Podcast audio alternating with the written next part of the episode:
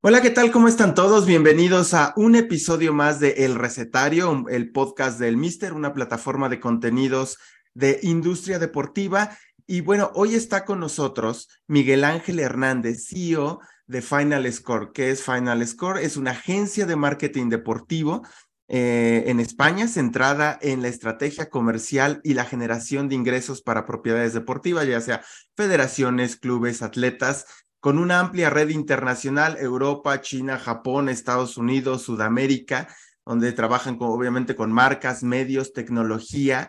Eh, Miguel Ángel también, bueno, estuvo durante más de siete años y algunos meses en el Real Madrid, trabajó en Telefónica, en Terra, ha estado ligado por bastantes años al tema de la industria deportiva y bueno, hoy vamos a hablar sobre el tema de fan engagement, internacionalización de clubes. Él estuvo muy pegado a ese proceso con el, con el Real Madrid, el tema de los contenidos, que también veo que ahí estuvo eh, bastante presente. Miguel, muchísimas gracias por estar con, con nosotros aquí en el recetario. Un placer tenerte aquí con nosotros.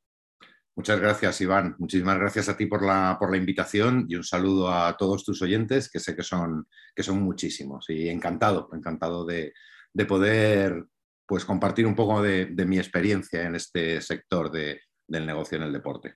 Eh, bueno, también decir que yo empecé a conocer a, a, Miguel por su newsletter, que también se llama Final Score, que la pueden eh, encontrar en Substack. Vamos a poner en la descripción del, del episodio el enlace también a su newsletter. Hace sin duda eh, análisis, nos cuenta historias, otra forma de ver también el tema de la industria deportiva. Miguel, cuéntanos un poquito ¿Cómo llegas a, a deportes? ¿Cómo llegas al Madrid? O principalmente, ¿cómo fue este camino que te fue llevando hacia, hacia la industria deportiva? Cuéntanos un poco, un poco sobre ti, sobre Miguel y cómo fue su andar hasta llegar a, a, decir, bueno, pues aquí, aquí eh, pues de aquí voy a vivir de alguna manera prácticamente con el, con el deporte. Pues bueno, la verdad es que soy mayor, con lo cual tengo una experiencia muy larga, una carrera profesional muy larga, así que intentaré hacerlo más, lo más corta posible. Mi background es tecnológico, yo siempre he trabajado o empecé trabajando en el mundo de la tecnología, de hecho, mi primer trabajo fue en una compañía de ordenadores, Commodore, que los más jóvenes ni siquiera sabrán cuál es, pero bueno, el Commodore 64, el Commodore Amiga, y de ahí pasé a, la órbita de Telefónica. Empecé trabajando en un proveedor de acceso a Internet a, mediados de los años 90, cuando en aquel entonces necesitabas una compañía que te diera el acceso a Internet. Y un cable, ¿no? Necesitabas ahí del cable, ¿no? Y un cable telefónico que además, claro, mientras tú estabas conectado a Internet, el resto de, los, de tu familia en casa no podían hablar por teléfono. Así es. Era, era un problema bastante grande.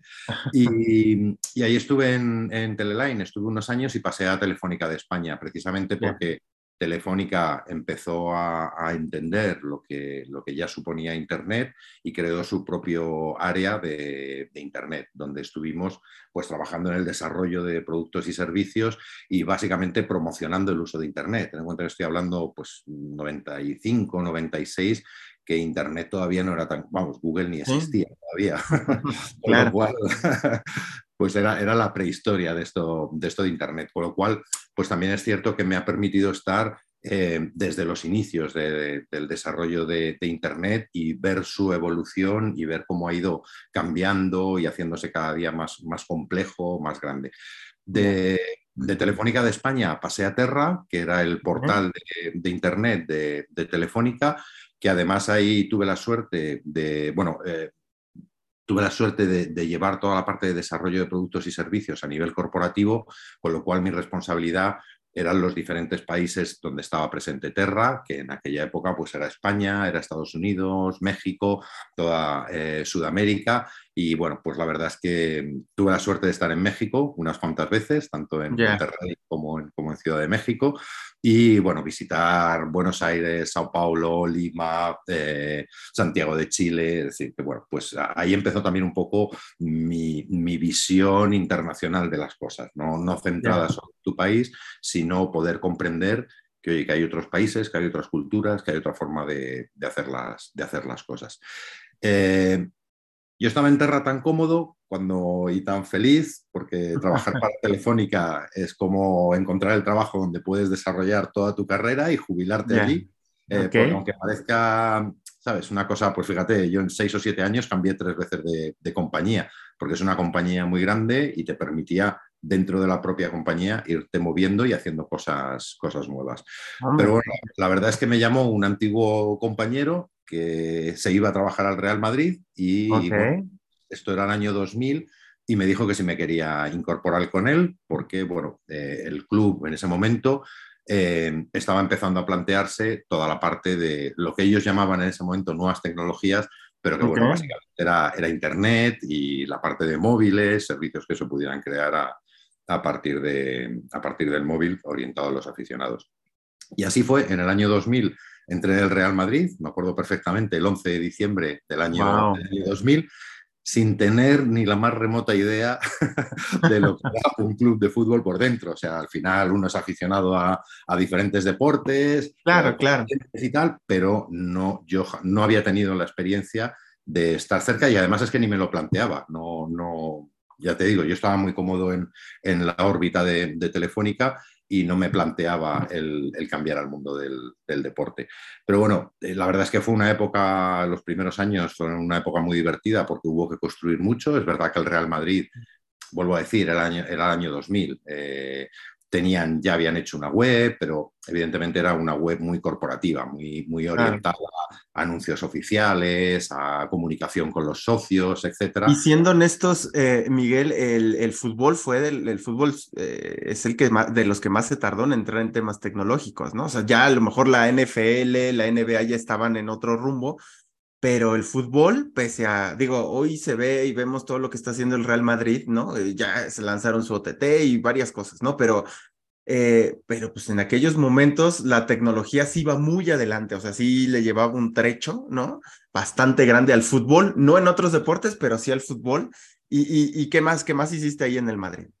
Bueno, pues precisamente con lo que dices, Iván, eh, uno de mis primeros proyectos fue crear una web del club, pero orientado hacia los aficionados, con lo cual yo tuve que buscar referencias. Y como bien has dicho, pues me tenía que ir a buscar referencias. Claro, primero el, Real Madrid era el club líder, como, claro. Eh, y, claro, me tuve que ir a buscar referencias a otros deportes, a la NFL, a la NBA, incluso a otras industrias, porque yo entendía que el deporte no deja de ser algo que tiene mucha similitud, pues por ejemplo con la música, porque estás, tratando con emociones, estás tratando en la música hay cantantes, en el fútbol tenemos a los, a los futbolistas. A, Betham.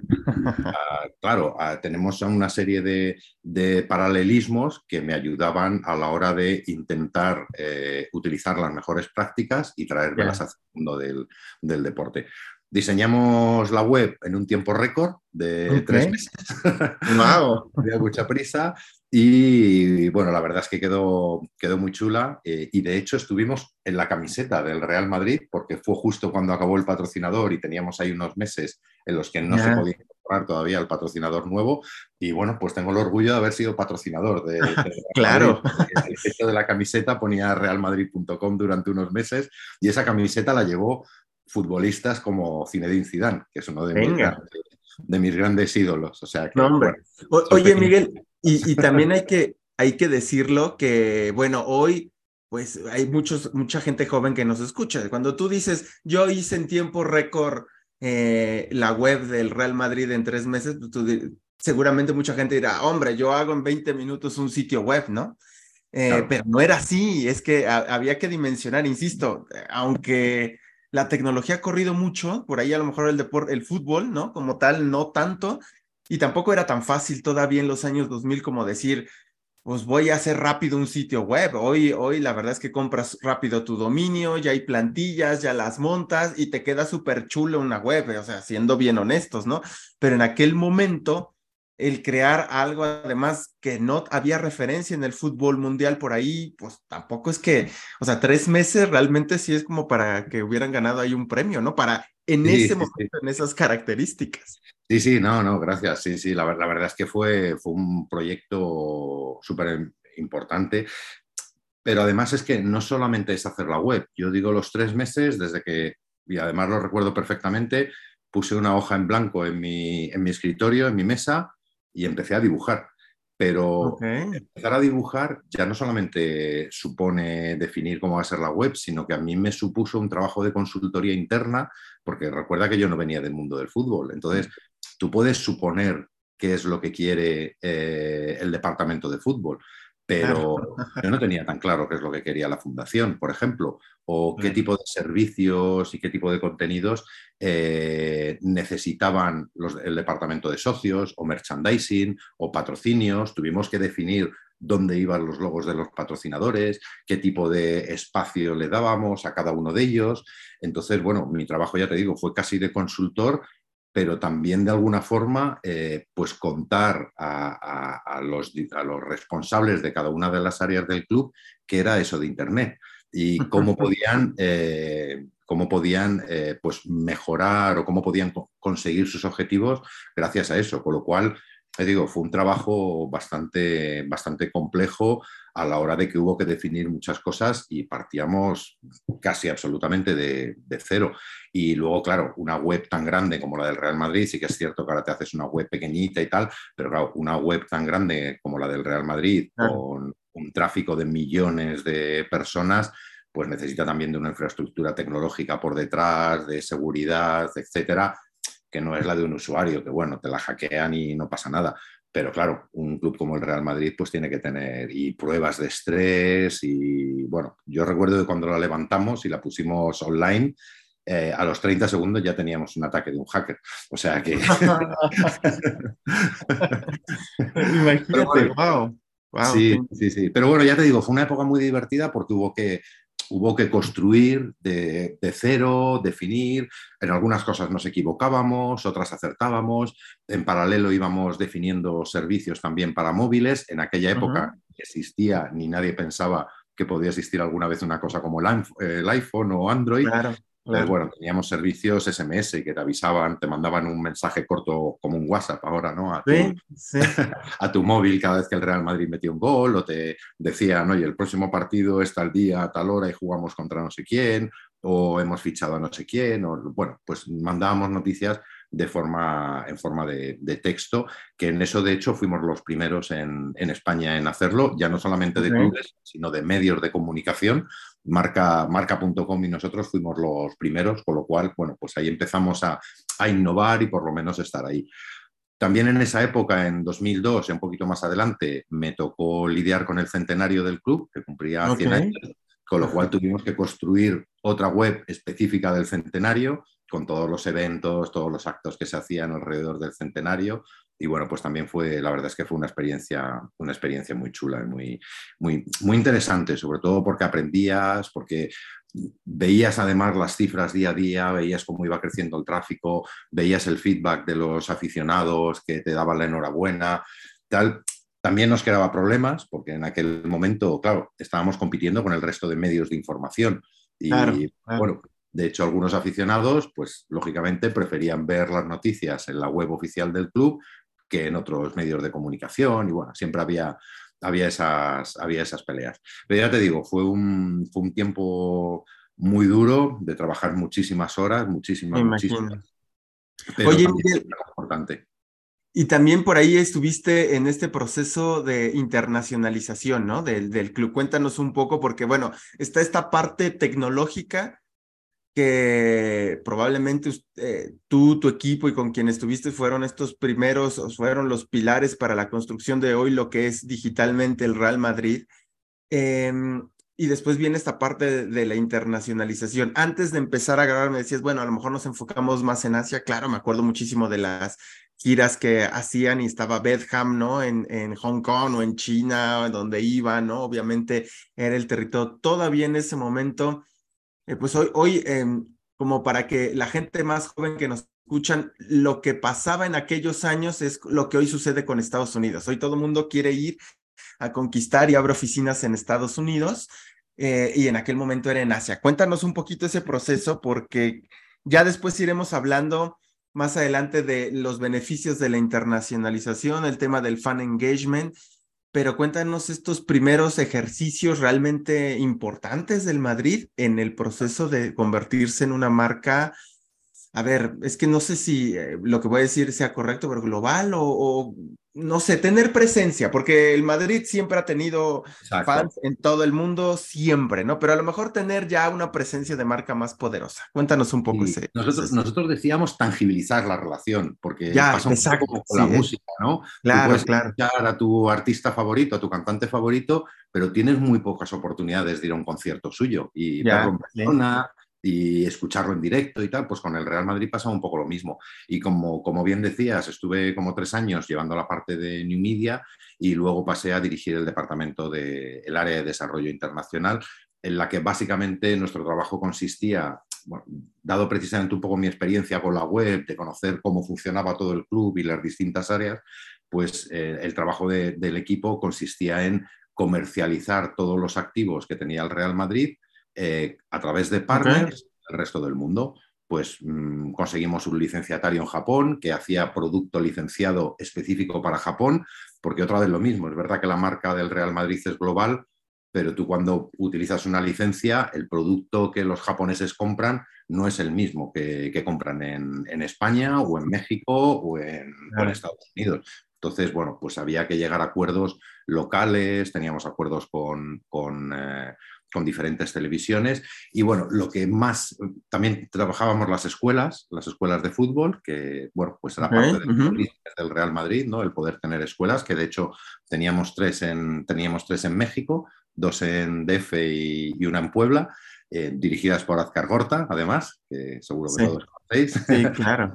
y, y luego lo que más brillaba de esa parte era, eran las giras, era la organización de las giras, que eran los partidos que, amistosos que durante el verano pues íbamos a hacer eh, los años que podíamos, los años que no había competiciones eh, de selecciones, que no había mundial, que no había eh, competición europea, pues, pues íbamos a, jugar. Y bueno, ahí hicimos de todo. Estuvimos en Japón varias veces. cuando había competición en verano, que había un mundial, pues solamente teníamos una semana de gira y probablemente, bueno, siempre elegíamos Asia porque era donde claro. Eh, había más posibilidades de generar eh, más ingresos y solíamos jugar mucho en Japón y en China. Pero en 2005 hicimos la primera gira mundial, dimos la vuelta al mundo, jugamos en Chicago, en Los Ángeles, en Beijing, en, Pekín, eh, jugamos en Tokio y jugamos en Bangkok. Y de ahí vuelta a España. la locura, ¿eh? Tres semanas de, viaje, yo adelgacé seis kilos. Madre mía. La verdad es que fue una, fue una paliza, pero, pero otra vez, volvemos a, lo de, volvemos a lo que decía antes. Es verdad que tú sigues al Real Madrid o a tu club, tampoco quiero eh, personalizar el Real Madrid, pero sigues a tu club y tienes muy pocas oportunidades de, tangibilizar esa relación, ¿no? de, ver a los jugadores, salir del hotel, de verlos a, a, un metro de, distancia, pedirles un autógrafo, hacerte una foto. Y bueno, yo recuerdo aquella experiencia como algo increíble, algo que no había vivido jamás, porque no te llegas a imaginar que saliendo del estadio de China, eh, en el autobús, pues había dos kilómetros a la salida del estadio de personas saludando a, los jugadores del autobús.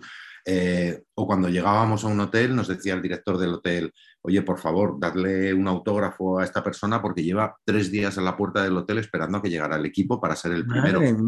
¿Sabes? Eran, eran cosas, pues eso, de la emoción, que cuando tú vienes de una carrera profesional en empresas normales, ¿no? sí, claro. y empiezas a lidiar con la, con la emoción, ¿no? con la pasión, ¿no? Claro, y te das cuenta de que no son, no son clientes, sino que son aficionados, pues claro, son cosas que te vuelan la cabeza y, y comprendes esa, esa grandeza que tiene, que tiene la marca del Real Madrid que es que a mí me ha pasado cualquier tipo de cosas. O una vez en Asuán, en Egipto, de vacaciones, en una, en una casita pequeñita al lado de la presa de Asuán, y las personas que vivían allí estaban esperando para ver un partido del Real Madrid en televisión. Y te decía, wow. es, verdad que es cualquier rincón del mundo, eh, que reconocen al Real Madrid y que hay seguidores. Pero efectivamente esa, esa relación hay que fortalecerla de alguna forma. Está muy bien a través de los partidos, que al final es el core business de, los clubes de fútbol, pero hay mucho más que se puede, que se puede hacer alrededor de, todo eso. Así que bueno, como te digo, estuve cuatro años llevando la parte internacional, en los últimos dos años volví otra vez a la parte de, media. Eh, fue una época súper interesante porque ya estamos hablando de 2007, ya empezó, eh, nació YouTube, nació Twitter, nació eh, Facebook, ya lleva unos pocos años, entonces pudimos, em, eh, había salido el iPhone, había salido Android y pudimos empezar a desarrollar un montón de, servicios pues que algunos de ellos todavía perduran, como puede ser, pues no sé, la, tienda de e-commerce para vender eh, productos del Real Madrid a través de Internet, el propio, la propia cuenta de Twitter, la creamos ahí en, en esa época, e hicimos el canal de YouTube, es decir, que bueno, fue una época bastante, bastante interesante y, que me dejó, un grato, me dejó un grato recuerdo. Y bueno, en 2008 decidí que, era un buen momento para cambiar y, monté mi propia compañía, monté mi agencia de marketing deportivo, Final Score, y bueno, pues es lo que llevo haciendo, trabajando sobre todo con patrocinadores, temas de consultoría, también trabajo con, con deportistas. Eh, y bueno, pues eso, eso, es lo que llevo haciendo los últimos 15 años, yo creo ya. Venga. Oye, oye, Miguel, cuéntanos un poco sobre mm, en América Latina, lo cierto es que ya sea por problemas administrativos o por problemas económicos en términos de no tener presupuesto, pues hay una parte que, mm, que, han empezado a ver algunos clubes, ¿no? Eh, como es la internacionalización, ¿no? Es evidente que el ADN, por ejemplo, que tiene la MLS con todo el background de las ligas internacionales, bueno, lo hace casi de manera natural, ¿no? Eh, inclusive lo hemos visto, lo has, documentado también en, tu newsletter, lo he documentado también en el Mister sobre el proceso Messi, ¿no? De que, que más allá de un fichaje que va a vender la cantidad de boletos que se le ocurran eh, al Miami, pues tiene detrás toda una estrategia que va con, apegada a tecnología y bueno, un montón de cosas, ¿no? Estados Unidos ha construido una liga que posiblemente mucha gente la desdeña, pero lo cierto es que pues ya se ve en Alemania, se ve en China y pues varias ligas latinoamericanas no llegaron a eso. ¿Cuál, cuál tendría que ser eh, o por qué es importante, ya sea para una liga o para un club, em, este proceso de internacionalización? ¿Por qué y en qué momento em, Miguel, es, eh, es el adecuado? ¿Cómo se sabe o no se sabe? O ¿Cómo es este proceso? Cuéntanos un poquito eh, como, no sé si, si la palabra, las palabras adecuadas sea un ABC o, o cómo, nos escucha mucha gente de la, de la industria y que, bueno, de alguna manera sí he estado interesado porque he escuchado a gerentes o dueños de clubes que es que sí me interesa, pero es que, pues no sé si me voy primero a la derecha o me voy a la izquierda o me, o me, me echo de reversa y me echo a correr, o sea, ¿cómo? ¿Cómo es? Cuéntanos un poco, mira. Bueno, tú, tú lo acabas de decir, para mí lo, lo, fundamental es lo que acabas de decir de la MLS, tienen una estrategia. Eh, y ah. yo recuerdo precisamente que nosotros como jugamos en Estados Unidos varias veces, y cuando íbamos de gira a Estados Unidos era la propia MLS la que nos invitaba y la que, con la que teníamos que trabajar para, para ver dónde jugábamos y contra qué, y contra qué equipos eh, jugábamos, pues tuvimos la oportunidad de estar varias veces con Don Garber. Y Don Garber nos explicaba su estrategia a largo plazo. Y es que de esto han pasado 20 años y se está cumpliendo lo que él dijo desde lo que nos contaba hace 20 años. O sea, tenía clarísima su hoja de ruta y cómo ha ido creciendo poco a poco. Nos contaba, pues eso, y, se ha visto, ¿no? Cómo van creciendo poco a poco en franquicias, cómo los estadios, él nos decía, bueno, que mejor que tengan estadios pequeños para que dé impresión de que está lleno y crearse llamada y, y las retransmisiones televisivas pues parece que hay muchísima animación, pero con la posibilidad de crecer. en, aquella época en la que yo estaba en el Real Madrid fue cuando Beckham se fue a jugar a, Los Ángeles. Ellos tenían muy claro cuál era, cuál era su estrategia. Y eso es lo que yo creo que falta en el mundo del, del deporte en general. ¿no? A ver, es muy difícil generalizar, pero bueno, como decís vosotros, hay un poco de chile, de mole y de pozole. Claro, claro, sí, sí, Hay un poco de todo y, cada club, pues evidentemente no se puede comparar a un Real Madrid con un, con un, equipo pequeño de una capital de provincia aquí, aquí en España, porque tiene 100 años de historia, porque tiene 14 Champions y porque... Sí, sí, es otra cosa. Pues. Probablemente mucho ya lo, tienen, ya lo tienen ganado, de por lo menos ya es conocido. Pero si tú te vas a Japón y nombras un equipo de segunda división español, pues lo más probable es que no lo, es que no lo conozcan. Pero para mí lo básico antes de empezar todo esto, eh, y lo que yo creo que falta en el mundo del deporte de base, es una estrategia, es, tener claro dónde quiere llegar. Pero es que es lo que hace cualquier compañía. Yo que vengo de las compañías tradicionales, todas tienen un posicionamiento, todas tienen una visión, todas tienen una visión. A lo mejor no lo tienen escrito, pero saben lo que quieren, saben lo que quieren hacer. Eh, tienen un plan estratégico, tienen un plan de marketing. Eh, digamos que tienen al personal necesario, que, para mí es una de las faltas más importantes en el mundo del deporte. Se invierte muchísimo en el deportista, pero no se invierte tanto en el staff, en, los ejecutivos. Totalmente de acuerdo. Y dices, bueno, es que no, es que no tenemos presupuesto.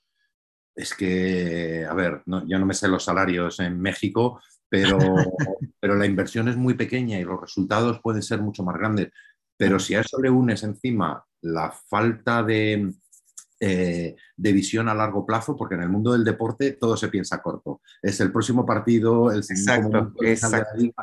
Y en esto, cuando eres una compañía o quieres pensar en internacionalización, tienes que pensar a largo plazo. No vas a recoger los frutos el año que viene, ni probablemente el siguiente. Es un camino muy largo.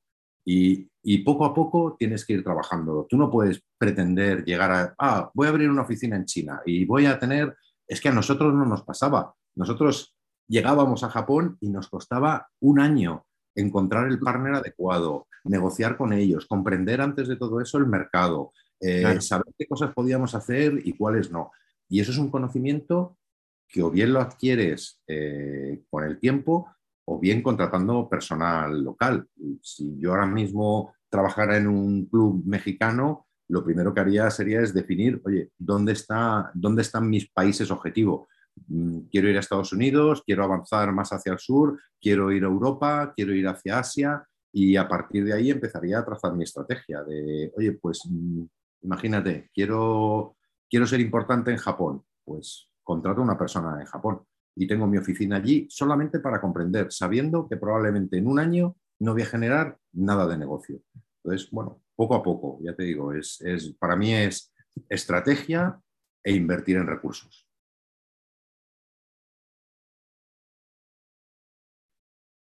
Ups, ¿se cortó? ¿Hola?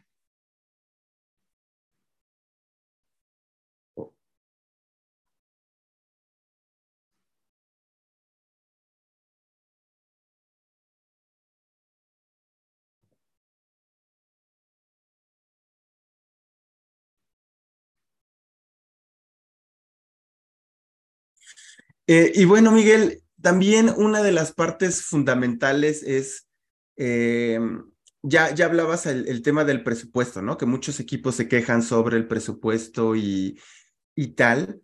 Eh, y, y, pues ahí viene casi la pregunta de los, como ah, había aquí un, un, programa o una frase que era la, pregunta de los 400 mil pesos o 500 mil, ya no me acuerdo, ¿no? Es una cantidad enorme aquí.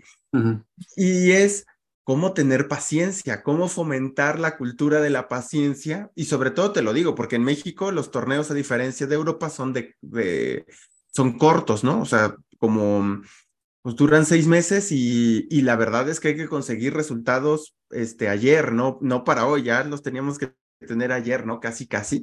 ¿Cómo se fomenta esa esa cultura de la de la paciencia?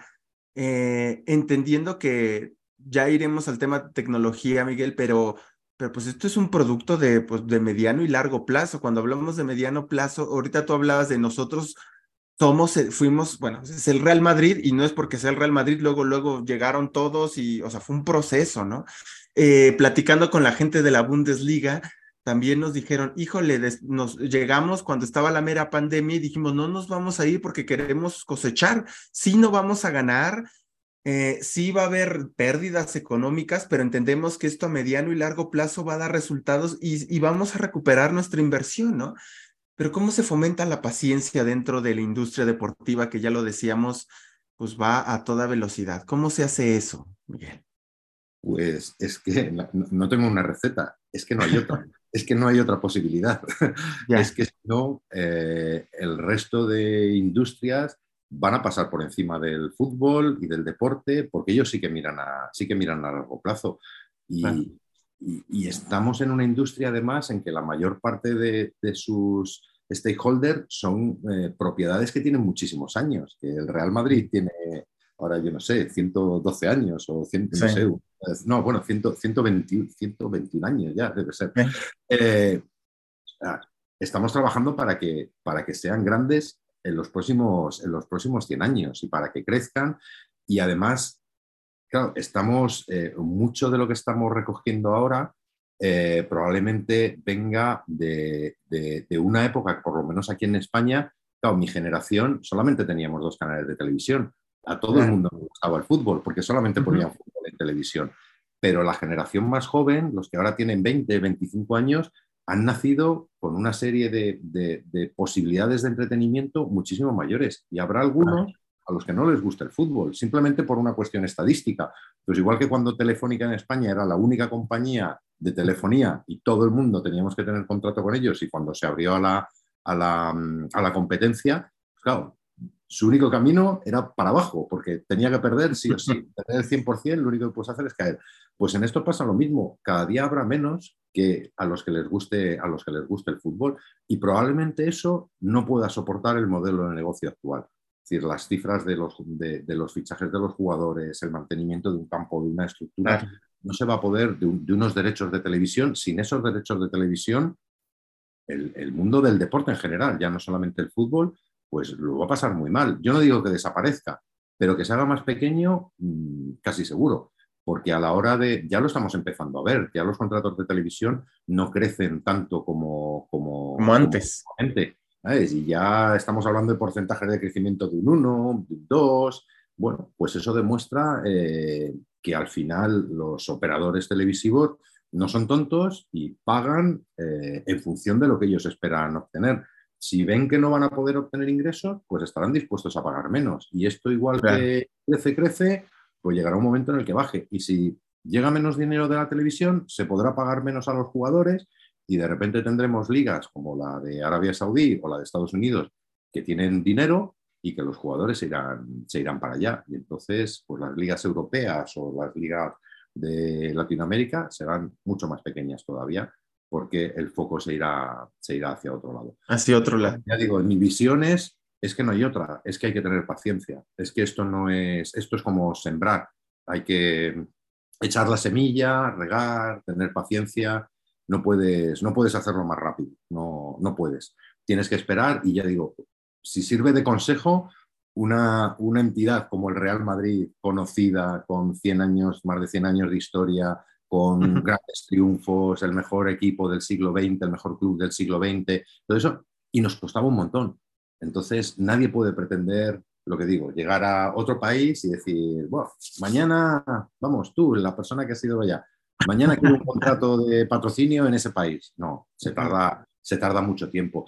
Y además, como decía, hay que, tratar una, hay que trazar una estrategia que contemple todo, que contemple los patrocinios, las licencias, eh, ahora que está tan de moda la generación de contenidos, eh, hay que aprovecharse también de los jugadores que tengas de otra nacionalidad, porque esos son los mercados en los que más fácil puedes, puedes entrar al tener ya algún tipo de, enganche con, con ellos. Eh, y todo eso tiene que trabajar uno con la otra, las escuelas, con los patrocinios, con los contenidos. O sea, que hay que hacer una, una, una estrategia compleja y, darle tiempo y conocer el mercado. yo creo que ahora estamos mal acostumbrados en general a que todo sea muy rápido, a que te conectas al ordenador, te conectas al móvil, buscas y enseguida tienes la respuesta, pero por desgracia, en general, las empresas no, no son así. Y para mí los clubes de fútbol, con sus peculiaridades, no dejan de ser compañías y se tienen que gestionar como compañías.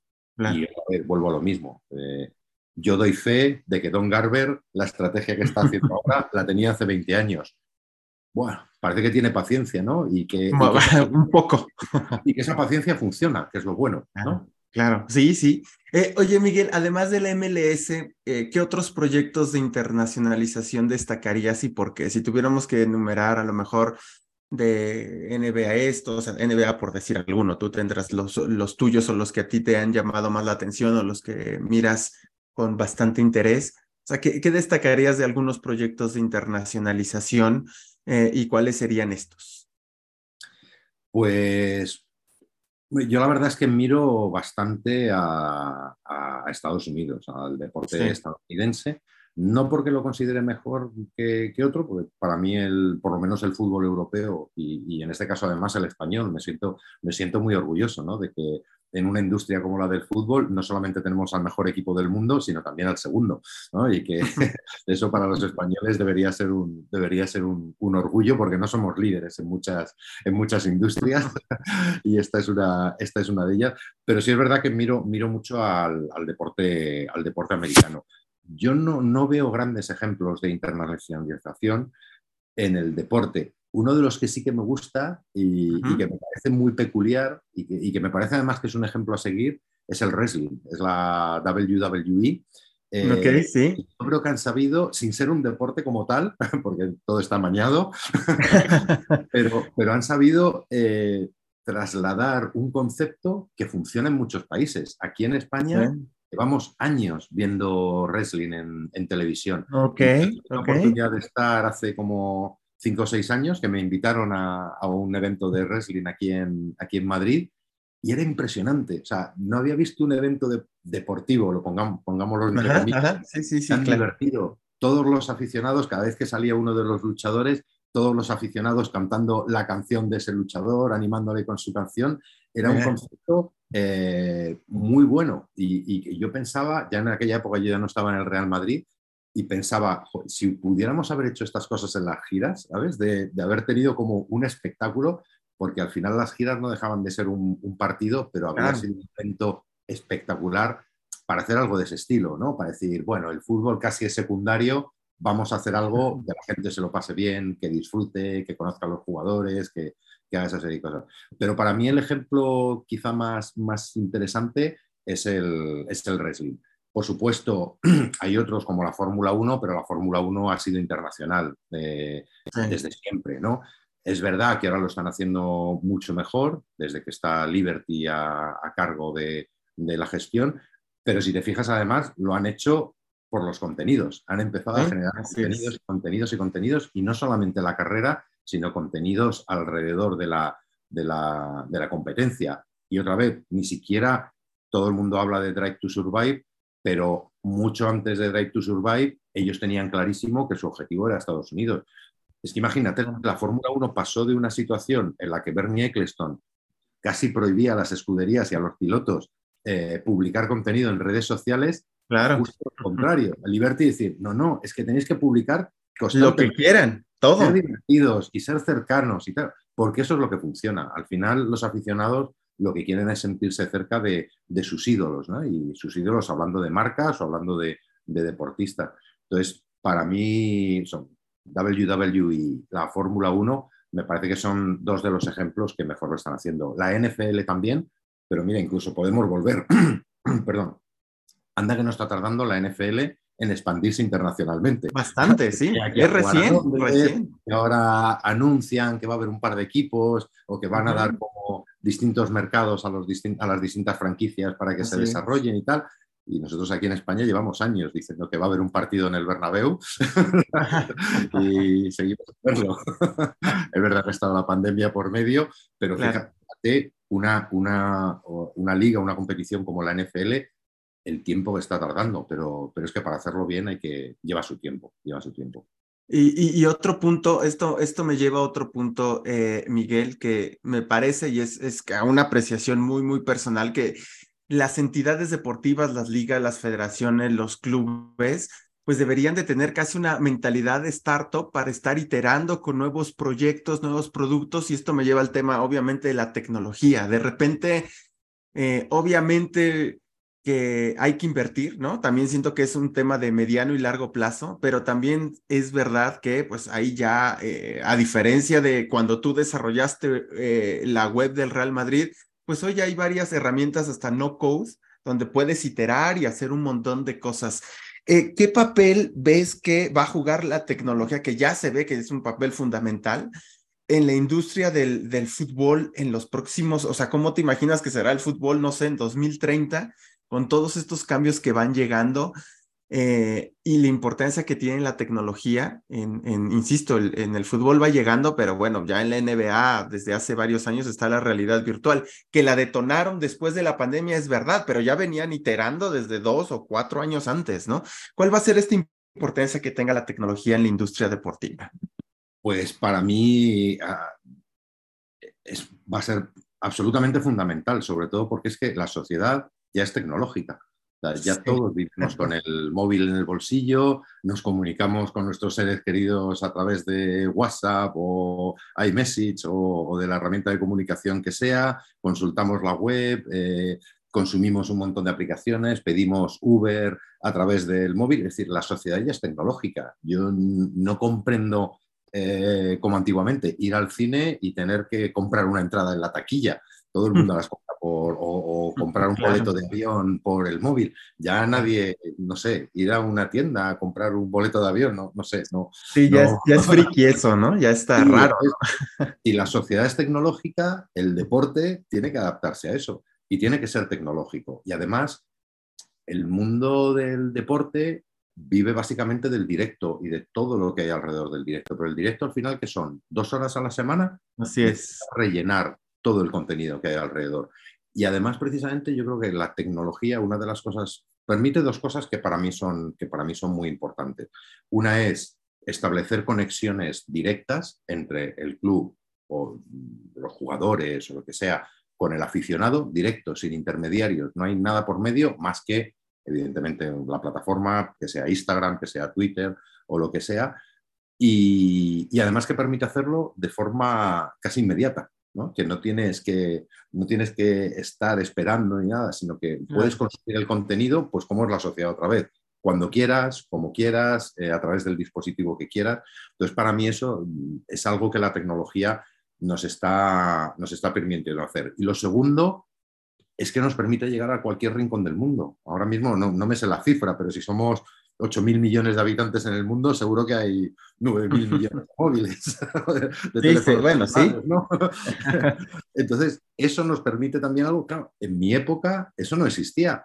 Nosotros, eh, de hecho, había una penetración de Internet todavía era, era baja, pero ahora el poder decir es que tengo ese canal de distribución para llegar al aficionado que, os contaba antes, ese que vive en una casita al lado de la presa de Asuán y tal, es que puedo llegar a él, es que le puedo enviar un mensaje, es que puedo, mm, puedo tener esa relación directa con él. Entonces, para mí esas dos cosas me parecen, me parecen fundamentales para crecer, porque al final el deporte es un negocio de audiencias y en las, cuanto más audiencia tienes, más, más potencial de generar ingresos tiene. Y eso es otra vez lo mismo. Se va construyendo poco a poco, poco a poco. Yo vuelvo a poner el mismo ejemplo de, de, antes. Eh, nosotros dimos de alta la cuenta de Twitter del Real Madrid sin saber muy bien qué iba a pasar con eso, porque nadie lo sabe. En aquel momento, en 2007, Twitter acababa de, de nacer y no teníamos ni idea de que aquello se iba a convertir en lo que se ha convertido hoy podría haber sido un, fallo y podía no haber crecido tanto y haber sido como tantas otras eh, servicios o redes sociales que como Clubhouse, ¿no? que aparece Así es. y desaparece. no sabíamos, pero lo tienes que probar. Y evidentemente, por mucho que fuéramos al Real Madrid, ha costado 16 años llegar a tener los, no me lo sé, la verdad, 400 millones de seguidores que tienen en Twitter o, o los que sean, ¿no? Eh, no es una cosa que se construya de, la noche a la mañana. Evidentemente, a medida que vas creciendo, pues puedes ir generando más negocio a través de ahí. Pero para mí, ya te digo, la tecnología es algo fundamental, que unido a esa, a esa eh, internacionalización es algo que te permite, pues eso, que, los clubes sean grandes y que lleguen a, a sitios donde hace unos años era absolutamente imposible. Y con la ventaja encima de que el que está escuchando tu mensaje es un aficionado, tienes una relación emocional con él. Claro, claro. No es un cliente que te abandona por precio o que te abandona. No, no, es que da igual, es que pierdes, da igual que ganes, da igual que suba el precio, no sé qué, tú vas a seguir siendo aficionado. Entonces, esa, esa fidelidad que hay en el deporte es que es algo que no se encuentra en ninguna otra industria. Y yo lo digo porque en Telefónica gastábamos millones y millones de euros para conseguir convencer a los clientes de que contrataran la segunda línea del teléfono o contrataran internet o cosas de esas. Y en el deporte eso está ganado. Entonces, vamos a aprovecharlo. Vamos a, y, vuelvo a lo mismo, el usuario ahora está acostumbrado a pagar. Nadie se, va, nadie se va a extrañar porque de repente su club le pida pagar determinada cantidad de dinero por contenidos exclusivos. Ya pagamos por Netflix, ya pagamos por Amazon Prime, ya pagamos por Disney Plus, ya, ya pagamos por todo, ya pagamos por el móvil, ya pagamos por Internet. Entonces, no, va a sonar, no va a sonar nada, nada, extraño. El Real Madrid lo lleva haciendo muchos años con, su carne madridista. De alguna forma es una, es, es, una forma de pertenencia al club que tiene un coste, si no recuerdo mal, creo que eran 35 euros al año, una cosa así, que no es mucho dinero, pero bueno, cuando empiezas a multiplicar por muchos miles o por millones incluso, pues bueno, yo creo que el carné madridista es un programa que lleva 21 o 22 años en el Real Madrid otra vez lo mismo. O sea, es verdad que ahora es una cosa muy grande, pero empezó de cero. Pues bueno, eso es lo que hay que hacer. Y otra vez, son veintitantos años de paciencia. Sí, bastante. No, es que totalmente creo que ahí el tema de la paciencia y del tener una estrategia, ¿no? Sobre todo, porque a lo mejor pues puedes tener toda la paciencia, pero si no tienes un proyecto es difícil, ¿no? Porque no sabes para dónde vas, ¿no? Sabes que, sabes que tienes que tener paciencia, pero no sabes hacia dónde vas. Eh, Miguel Ángel. Como tú decías, perdona que te interrumpa, Iván, y como tú decías, eh, es como una startup, hay que iterar, hay que pivotar, hay que cambiar. Nadie tiene. Yo te podría contar también cosas que hicimos mal en, el Real Madrid y no pasa nada. Pues es que si no lo pruebas, nunca vas a saber si aquello va a funcionar o no. Pero hay que probarlo, hay que probarlo. Eh, Miguel Ángel, cuéntame un poquito, eh, un último comentario para englobar lo que estuvimos platicando, la importancia de, la tecnología, la internacionalización, un comentario quizá de futuro, ¿no? Hablando de futuro, ¿cómo será el deporte eh, en algunos años? ¿Cómo lo miras? Con estas tendencias que se están desarrollando. Este, hoy, por ejemplo, en la mañana, cuando estaba antes de grabar este episodio, vi que posteaste algo que hizo Nike, ¿no? En Serena del 97 contra Serena de otro año. Es decir, vamos a ver muchas cosas. ¿Tú cómo ves eh, el deporte? Pues a lo mejor em, en futuro 2030, ¿qué será? ¿Qué no será? ¿Cómo, cómo, cómo lo visualizas? Pues si te soy sincero, Iván, no tengo ni idea. no lo sé, no lo sé. Yo precisamente que llevo tantos años trabajando en innovación, una de las cosas que he aprendido es a no hacer de gurú. ok, ok. Pero cuando queda grabado, que no, lo sé, no lo sé. O sea, me, imagino que, el deporte, digamos que pasará a ser cada vez más espectáculo y menos deporte. Eh, precisamente porque yo creo que también la sociedad así lo demanda, necesitan divertirse, eh, quizá la parte más tradicional del deporte va a ir desapareciendo, quedarán unos pocos ¿no? que, seguirán defendiendo la tradición del deporte, pero tal y como veo incluso en televisión, ¿no? de, muchos programas de entretenimiento que al final están guionizados, porque los espectadores demandan cada vez más, más y más. Es decir, si me preguntara, yo casi lo veo más como el wrestling, ¿no? Como la WWE. Ya, eh, ok. Eh, como, hemos visto cosas ahora como la Kings League aquí en España. supongo que ha tenido mucho seguimiento también, porque la mayor parte de los presidentes también tienen muchos seguidores en, México. Eh, pero me parece lo mismo, ¿no? No sé cuál es tu percepción o cuál es la percepción de los oyentes, pero aquí en España era mucho más importante el salseo que decimos, ¿no? De lo que comentaba Piqué con Ibai, que el propio deporte en sí, ¿no? Yo he visto muchos clips en TikTok, en redes sociales, y siempre eran declaraciones o peleas entre Ibai y, Piqué, o con Kun, o con no sé qué. Y del deporte veía poco. de los partidos de fútbol veía, veía poco. Y ha tenido muchísimo éxito. Entonces, bueno, pues por aquí parece que, parece que pueden ir, parece que pueden ir las cosas. También me pasa, yo soy muy forofo de la Fórmula 1, soy un gran seguidor de la Fórmula 1, llevo muchísimos años siguiendo Fórmula 1 y, y, me parece un deporte aburrido. y yo porque soy un fan, pero reconozco que soy un hardcore fan y que me da igual. La carrera más aburrida la veo desde el principio hasta, hasta el final pero reconozco que para un potencial aficionado más joven es un aburrimiento. Es eh, una hora y media viendo coches que dan vueltas al circuito, que en algunas carreras no pasa nada, que el que sale primero acaba primero. Entonces no hay emoción, no hay emoción. Y, y por ahí, pues a lo mejor lo que hay que hacer es darle esa emoción de forma, de forma artificial, porque si no, la gente joven se va a ir a espectáculos más tipo la, la, Kings League o a otros deportes como la NBA. Siempre se ha dicho, yo creo que históricamente se ha dicho que el baloncesto era mucho más divertido que el fútbol, porque pasaban más cosas en mucho, en mucho menos tiempo y encima pasan más cosas, hay más movimiento y más tal en el fútbol yo creo que ganaría mucho si no hubiera porteros, por ejemplo, ¿no? y hubiera 15 goles o 20 en cada partido.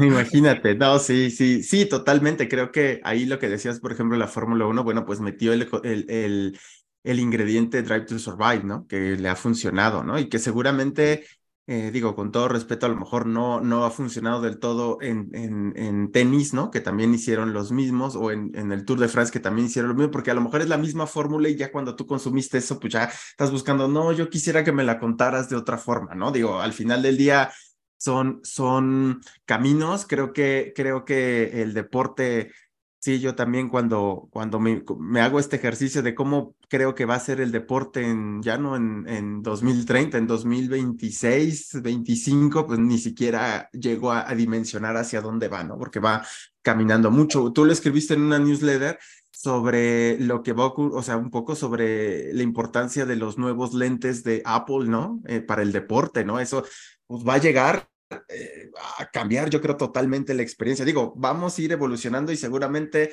Sí, este, sí pero va a, cambiar, va a cambiar la forma en que lo consumes, pero el Claro. deporte en sí no va a cambiar. Es ah, decir, claro, total. por mucho que vea una carrera de Fórmula 1 o las Vision Pro de Apple, eh, si la carrera es aburrida, va a ser aburrido. Los las primeras veces diré, ah, qué maravilla, lo veo como en tres dimensiones, veo a Checo Pérez que se acerca hacia mí, no sé qué.